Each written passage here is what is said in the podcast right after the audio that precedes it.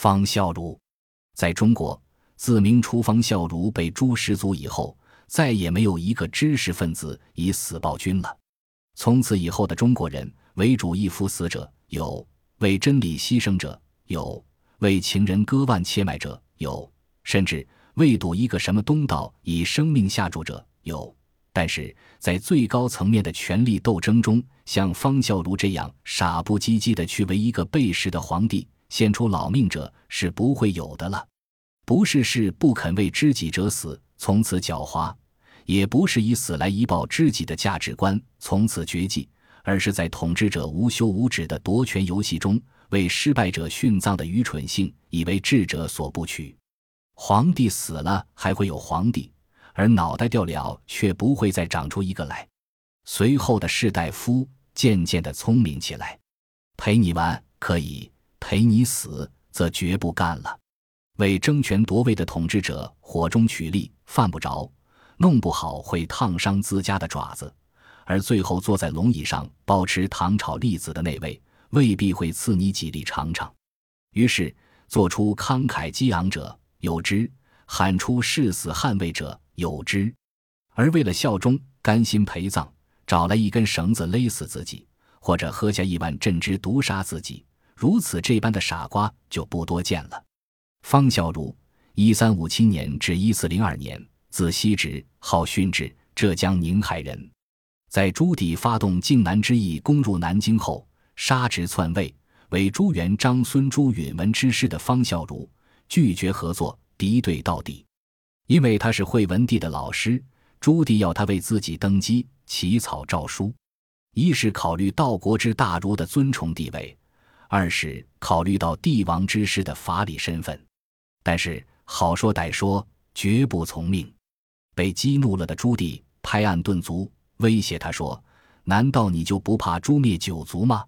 方孝孺说：“你就是诛十族，我也不会为你写一个字。”朱棣气急败坏，在九族、上述四代、哈苏四代的直系及旁支同宗同族者之外，又加一族，及他的老师和门生也受牵连。在中国历史上，这是最残忍的一次血腥屠杀。大开杀戒的朱棣，凌迟、杀头、入狱、充军，无所不为。此案遇难者总数当超过两千人。据鲁迅晚年的《病中杂记》。朱棣在处理惠文朝黄子成、刘泰、铁贤等人时，除实施极刑以泄其愤外，亲笔御批，要将他们的妻女送进军营，令军士轮奸，生出小龟儿子。可以想见，朱氏父子做了皇帝，其实内里很大程度上还是一个畜生。至此，中国文人彻底明白一条：死的再多，不耽误人家当皇帝；与其死了白死，不若不死。看谁熬得过谁，于是豁然贯通：能不朝枪口上碰，就绝不主动找死，尤其不能为皇帝殉葬。虽然由明而清的文字与迫害到了登峰造极的地步，中国知识分子的命运总是凄风苦雨，如肉祖上，不怎么见好。但命运尽管不济，生命力倒是十分顽强，就像东北地区那种叫做“死不了”的植物。看似一段死气沉沉的枯木朽枝，只要稍沾一点水，就会透出一线生机。隔不数日，居然青枝绿叶，甚至还能开出一两朵小小的花来。所以，对诗而言，即或是苟且的活，也要活下来，绝不去壮烈。有什么办法呢？软鸡蛋也是有它赖以保全的生存哲学。那时，作为牛鬼蛇神的我，心里也是这样想的。不错，你伟大。但你总有死囚的一天。不错，我微小，可也许会活得比你长久。所以在十年对我来讲，还得加上十年的比拼过程中，很多人都抱着这样的宗旨：我要倒下，就是人家看着我死；而我不倒，那就有可能看着别人死。为这一天，为这一刻，无论如何得想方设法活下来，哪怕当赖皮狗，哪怕当三孙子，也在所不惜。我记得。七十年代末，一次全国性的文艺界大聚会在人民大会堂，许多被整得九死一生者劫后重逢，发现不但自己活着，别人也一个个都活着。那额手相亲的场面虽有点滑稽，但足以说明好死不如赖活着的生存哲学，不但是明清之际式的立身之本，也是后来的知识分子在各项政治运动中的不道之术。事实证明，对于士大夫的修理，虽然见效一时，而无恒久的功能。从长远的历史角度来看，最后绑在耻辱柱上的，常常是貌似强大的修理人者，而非软鸡蛋式的被修理者。所以，商末孤竹国的伯夷、叔齐耻不食周粟，饿死在首阳山。虽然在正史上是以肯定的口气来叙述这哥俩的原则立场，但这种其实是挺傻冒的行为，在后来的知识分子眼里是不以为然的。只有那些非常一根筋、特别认死理的士，才认定天底下都像华山那样，只有一条路好走。方孝孺恐怕是中国最后一位博夷书其师的知识分子，他只有选择死之一途。其实就在方孝孺的明代，读书人也并不那么傻了。朱由检在景山上吊，陪他死的只是贴身太监，没有一位知识分子为之殉难。那个钱谦益本来想跳水赴死，效忠崇祯的，可是，一摸湖水太凉，就不想成人了。那个龚鼎孳也想以一死回报君王，可是想到漂亮的小老婆马上要被别人搂着，便打消死结的念头。所以，方孝孺在朱棣攻下南京，建文帝自焚以后，唯求速死。在这两位江左名流眼里，自是不识时宜的方巾迂腐了。因为他本可以不死，有一个叫道衍的和尚，很为他在朱棣面前说了情。先是承祖发北平，姚广孝以孝孺为托，曰：“城下之日，彼必不降，幸勿杀之。杀孝孺，天下读书种子绝矣。”承祖汉之，《明史方孝孺传》。这个保方孝孺的姚广孝可不是凡人。燕王朱棣敢于冒天下之大不韪。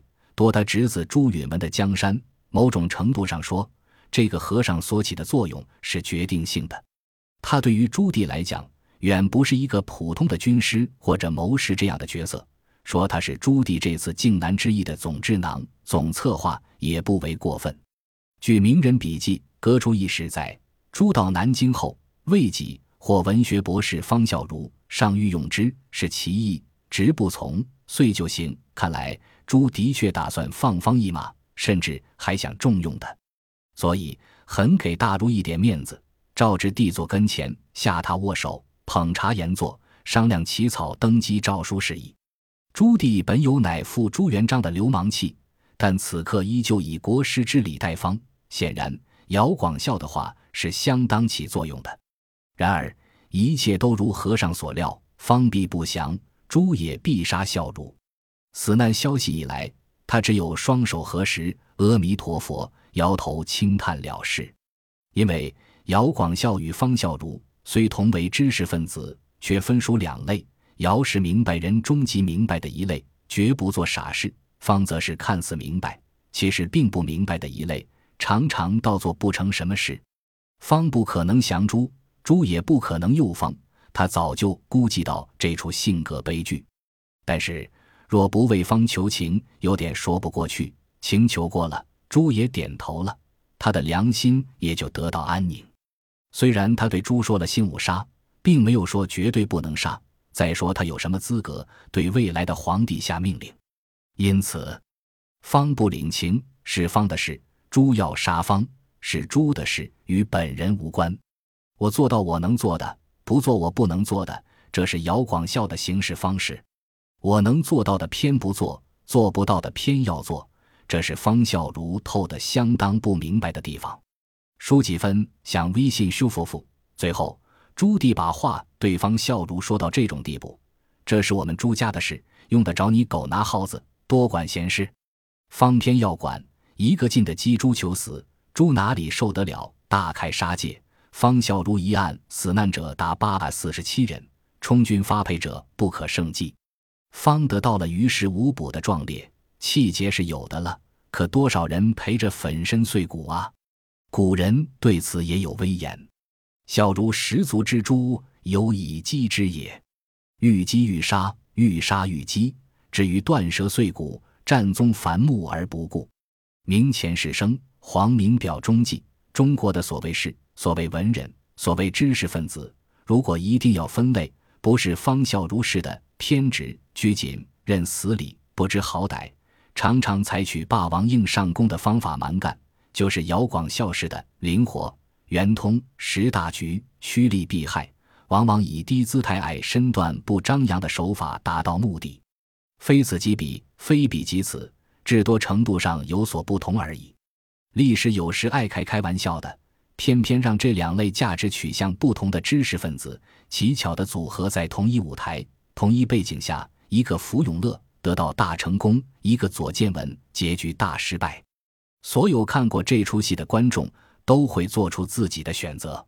于是从此以后，像姚这类明白人越来越多，像方这类傻而直、呆而方、愚而正的不明白人越来越少。这或许就是时代的进步了。要是知识分子总那么傻不唧唧，还真是够呛呢。本集播放完毕，感谢您的收听，喜欢请订阅加关注，主页有更多精彩内容。